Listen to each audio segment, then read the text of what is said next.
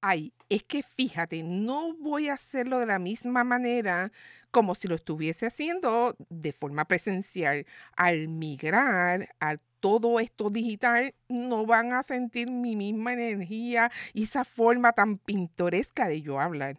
Mira, si esta es tu casa, amiga, no te despegues porque con esto vengo.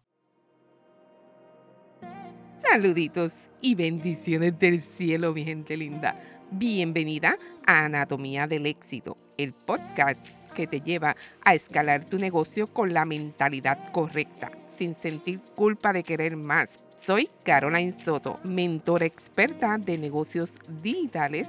En este podcast te doy estrategias para que tu negocio funcione sin ti. Estaré aquí cada martes acompañándote en este proceso.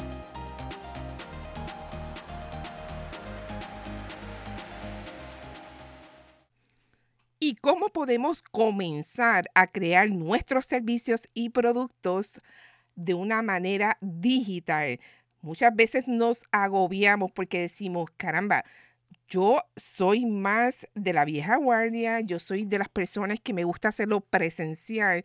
¿Cómo yo voy a trasladar todo eso a un formato digital? Y sabes qué, quiero comenzar con una frase que te va a parecer hasta media tonta, ¿ok? Así que me perdonas, pero dice así, si todo llama la atención, nada llama la atención. Por lo que me lleva a pensar que todo esto que nosotros estamos desarrollando, todo este servicio, pudiera ser hasta cierto punto general, sentirnos como automatizada. Y mira, amiga, déjame decirte que nada que ver. Nosotros podemos personalizarlo aun cuando sea de forma digital y aún más cuando le añadimos automatizaciones. Así que este es el tema para este podcast, Anatomía del éxito. Existe un gran reto al migrar a lo digital. Y te lo digo porque a mí me pasó de esos pensamientos que nos dicen, no es la misma energía, la gente no te va a atender de la misma forma como si estuvieses de manera presencial. Mira, chica, no vas a conectar y todo esto sucede. Y sucede porque el producto probablemente no está bien diseñado para migrar a lo que sería el área digital.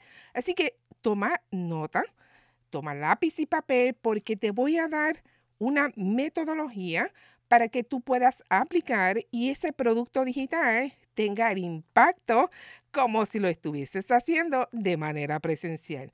Mira, lo primero que tienes que hacer es diseñar tu perfil del cliente ideal. Y sé que probablemente has escuchado muchas veces esto de crear el avatar a quién tú te vas a dirigir. Pero yo voy a hacer algo especial contigo. En los enlaces de la descripción de este podcast tú vas a poder descargar una plantilla donde vas a poder hacer este ejercicio. Ahora, vamos directo. Esta metodología te va a ayudar a ti a desarrollar tu producto digital de una forma que impacte y que las personas se queden conectaditas, como dicen que vibren contigo. Que sea tanta y tanta la bendición que las personas quieran más y más de ti. Así que lo primero que vas a hacer es hacer la fase de requisito. ¿Qué significa esta fase de requisito? Aquí tú vas a identificar y vas a reunir todo lo que tú necesitas para comenzar a realizar este producto digital.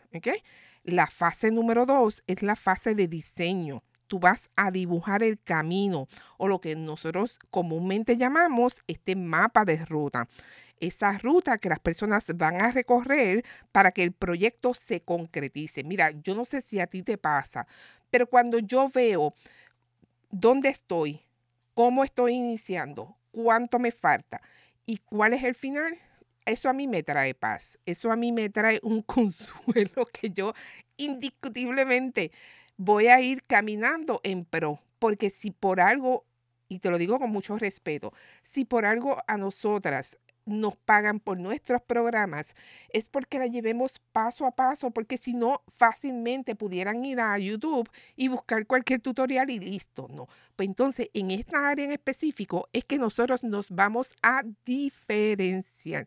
Número tres, es la fase de desarrollo. Lo que vas a hacer es que vas a ir definiendo como si la persona que estuviese del otro lado no supiese absolutamente nada. Amiga, ¿sabes qué? No utilices un vocabulario amplio en el sentido de palabras rembombantes. Porque las personas no te van a entender, no van a tener tiempo de ir a un diccionario o ir a Google a buscar el significado para entonces regresar a tu programa o a tu curso. Eso no va a pasar. Así que utilice ese vocabulario sencillo, pero sobre todo esos pasos que sean desde el inicio. Si algo que me gusta resaltar es que las personas que tomen el programa, sientan que esto es simple, que ellas lo pueden realizar aun cuando realmente sea complejo.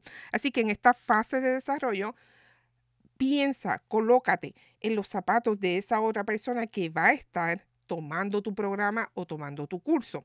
Y como si no supiese nada. ¿Por qué? Porque es mejor que las personas avancen hasta esa etapa en donde ya conocen esa parte de servicio a que tú les saltes esta etapa y se pierdan en el camino. Así que esa es la fase número tres, la fase de desarrollo. Ahora vamos a la fase número cuatro. La fase número cuatro es la fase de prueba. Aquí se pone a prueba el proceso para corroborar que todo funciona correctamente.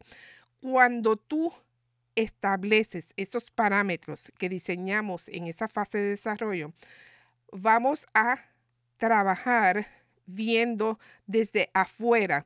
Si yo fuese el comprador, si yo fuese ese cliente, yo puedo acceder a cada parte de esos módulos, a cada uno de esos botones, cada uno de ellos funcionan.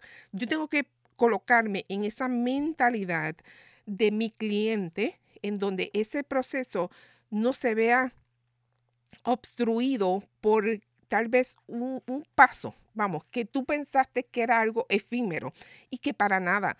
Y puede descarrilar, puede probablemente despistar a esa otra persona que está eh, en nuestro proyecto, ¿verdad? tomando nuestro curso o nuestro programa. Ahora vamos a la fase número 5. Esta fase número 5 es donde se lanza el proyecto al mercado, ¿ok? Es donde nosotros vamos a realizar ese webinar, probablemente en donde nosotros vamos a hacer ese encuentro, como tú lo quieras llamar, ¿ok?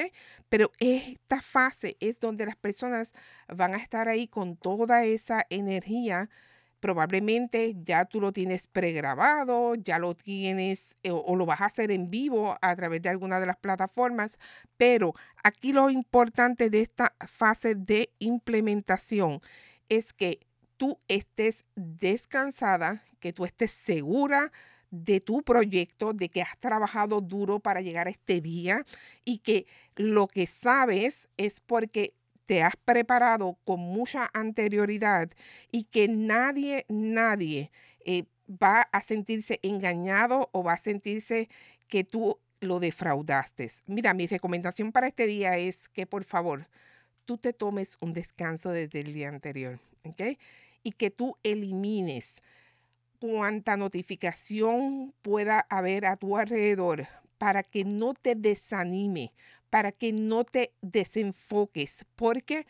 Porque aquí lo más importante es tu proyección en ese instante.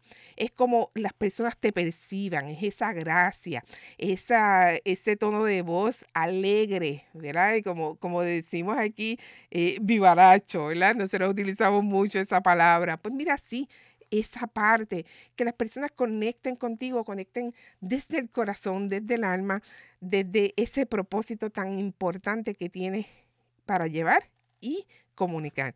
La fase número 6, amiga, es la fase del mantenimiento. ¿ok? Y aquí yo me voy a detener un poquito porque hemos tenido en, estas, en estos últimos días unas reuniones en donde hemos visto cómo mujeres potentes, poderosas, fabulosas, se me han desenfocado, tal vez trabajando en proyectos alrededor de ese proyecto principal, lo que genera lo que genera que se debilite el proyecto principal. Esta mejora continua, ¿sabes qué? Significa que tú vas a estar pendiente de ese producto principal por el cual tú estás aquí y el cual tú fuiste llamada. Vas a establecer siempre, siempre, cada cuánto y cómo tú vas a educarte, cómo vas a proyectarte para que de esa manera puedas continuar eh, llevando el mensaje. ¿Qué te quiero decir? Mira, eh, si tú eres una coach de alimentación, está genial que tú lleves una cuenta de Instagram y que sea fabulosa, bella, que, que sea agradable a la vista de otros, ¿verdad? Para que vean lo que realmente tú ofreces. Pero recuerda, tú no eres una experta en Instagram, tú eres una experta en alimentación y en llevar esa promesa de valor a que se cumpla a término. Entonces, ese es el proceso en el cual tú te debes de enfocar. ¿Cuáles son los parámetros para que puedas conseguir mejores testimonios, mejor prueba social? Porque en última instancia, amiga, y esto te lo digo desde el corazón, en última instancia, los testimonios y esa prueba social es lo que te va a generar a ti que vengan más personas y que tu nivel de facturación aumente. ¿Ok? Así que estas básicamente son las seis fases en las que tú tienes que tomar conciencia, tienes que enfocarte para cuando tú vas a migrar de un producto, ¿verdad? De, de dar tus charlas presenciales a un producto digital que probablemente ya está empaquetado y ya está previamente grabado. Te las repito. Número uno, la fase de requisitos. Vas a identificar y vas a reunir todo lo que necesitas. Número dos, la fase de diseño. Vas a dibujar ese camino, ese mapa por las cuales las personas van a transitar una vez lleguen a ti a tu programa. Fase número tres, esa fase de desarrollo que se construye paso a paso. Fase número cuatro, la fase de prueba, que se pone a prueba el proceso para comprobar y corroborar que todo funciona correctamente. Fase número 5 es esa fase de implementación y la fase número 6 es la fase de mejoramiento continuo. Quiero invitarte a que tú en la descripción que tengo en la parte de abajo te puedas registrar de manera gratuita a mi webinar cinco pasos para crear tu curso y Academia Digital. Te espero este jueves a las 7 de la noche. Gracias por escucharme, gracias por ser parte tan importante de esta comunidad.